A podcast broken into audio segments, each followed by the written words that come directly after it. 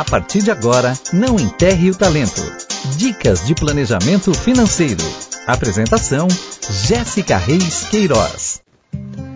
Olá, queridas e queridos, bem-vindos de volta. Hoje vamos falar um pouco sobre as crenças que temos com relação ao dinheiro.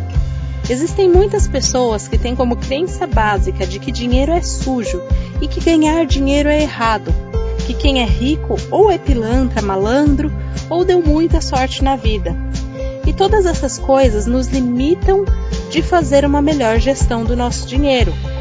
Deixa eu contar uma coisa para vocês: o nosso cérebro fica programado a aceitar todas essas declarações que nós repetimos, repetimos e repetimos ao longo dos anos como verdade. E se você não se vê como pilantra ou como sortudo, ele mesmo vai cuidar de proteger você de ficar com dinheiro e, por consequência, ele vai trabalhar, entre aspas, para impedir que você tenha uma melhor relação com o dinheiro. Talvez você já tenha ouvido ou até mesmo falado que a gente que é pobre não sabe ter as coisas, a gente que é pobre isso, a gente que é pobre não aquilo.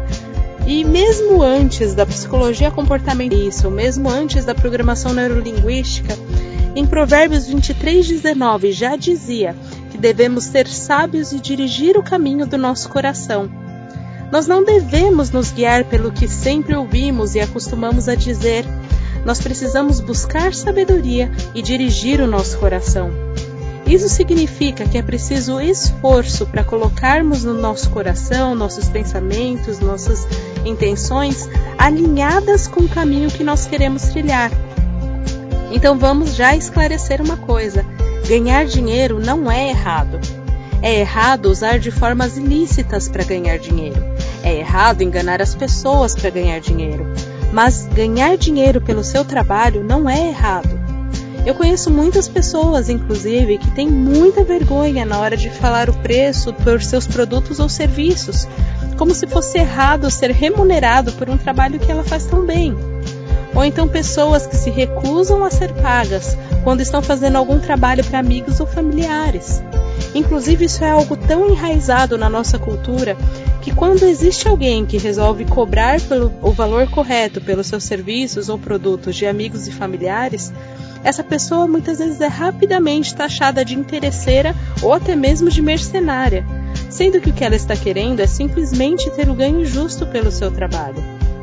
Como podemos esperar cuidar melhor do nosso dinheiro e sermos valorizados em nosso trabalho se internamente nós acreditamos que o dinheiro é algo essencialmente mau? Simplesmente já digo para vocês que não vai ser possível. O nosso cérebro vai trabalhar para eliminar todo o dinheiro que vier até nós, porque ele acredita que é sujo e mau. Por isso, para fazermos melhores escolhas com relação ao dinheiro, precisamos mudar o que acreditamos a respeito dele. Então, que tal associar o dinheiro como recursos para a bênção? O dinheiro que possibilita que cuidemos da nossa família, que permite abençoar as pessoas à nossa volta, adquirir os bens que desejamos, fazer cursos que enriquecem nossa formação profissional e tantas outras coisas boas. É tão bênção de Deus quanto qualquer coisa que tenhamos. E esse é o ponto principal hoje. Dinheiro é recurso, é bênção de Deus também, e como qualquer coisa que recebemos de Deus, precisamos cuidar com sabedoria e agir com responsabilidade. De fato, nunca conseguiremos fazer nada de bom e proveitoso com nosso dinheiro enquanto permitirmos que ele nos domine, ao invés de nós fazermos uma boa gestão dele. Aproveite a próxima semana para refletir o quanto você já pensou errado sobre dinheiro e o que pode ser feito diferente de agora em diante. Pense em como você pode reconstruir tudo aquilo que você acredita sobre dinheiro. Você pode começar identificando tudo que você pensa e corrigir a forma de pensar em tudo que estiver desalinhado com aquilo que você realmente quer. Se você por sempre pensou que quem tem muito dinheiro não é feliz, você pode substituir por quem usa o dinheiro como recurso e com sabedoria é muito feliz. Ou dizer quem desperdiça dinheiro não é feliz. E você pode, inclusive, avançar um pouco mais dizendo: Eu preciso e vou gerenciar meu dinheiro com maior sabedoria e mais eficiência, ao invés de simplesmente dizer: Meu dinheiro não dá para nada. Você pode dizer, na verdade, vou cuidar para que meu dinheiro sirva para tudo que eu preciso. Eu tenho certeza que isso vai, inclusive, impactar a forma com que você faz o exercício que começamos na semana passada. Aliás, vocês estão conseguindo anotar tudo que vocês ganham e tudo que vocês gastam? Porque só vai ser possível fazer um planejamento que funcione se as informações que você tiver em mãos forem reais.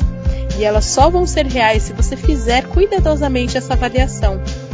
Fiquem com Deus, pensem direitinho sobre como estão as suas crenças e até a próxima.